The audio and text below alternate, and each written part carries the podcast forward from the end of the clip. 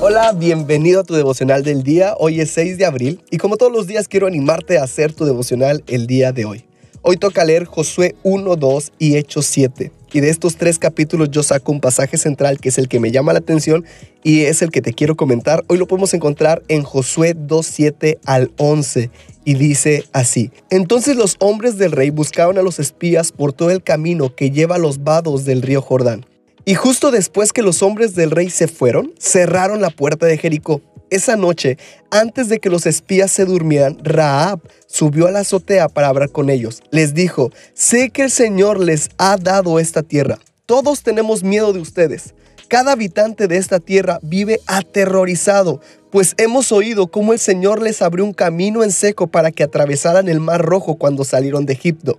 Y sabemos lo que les hicieron a Seop y a Oc los dos reyes amorreos al oriente del río Jordán, cuyos pueblos ustedes destruyeron por completo.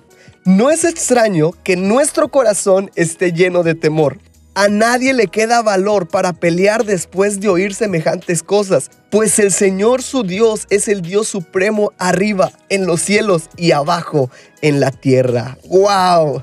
Josué le pidió a varios espías ver la tierra de Jericó antes de ir a conquistarla. Los de Jericó se enteraron que había espías en la ciudad, pero Raab, Raab los escondió. Ahora, para que entendamos el contexto, Raab fue una prostituta que vivía en esa ciudad. Me llama la atención cómo ella se expresa de la condición de su ciudad.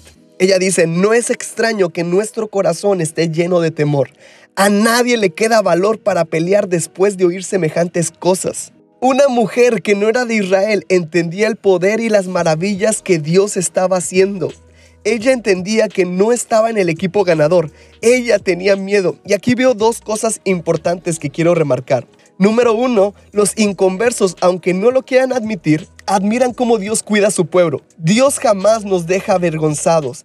Él siempre está cuidándonos. Número dos, una vida sin Dios será una vida de temor.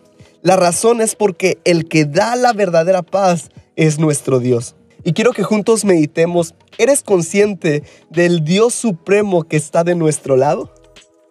Quiero animarte a hacer tu devocional el día de hoy.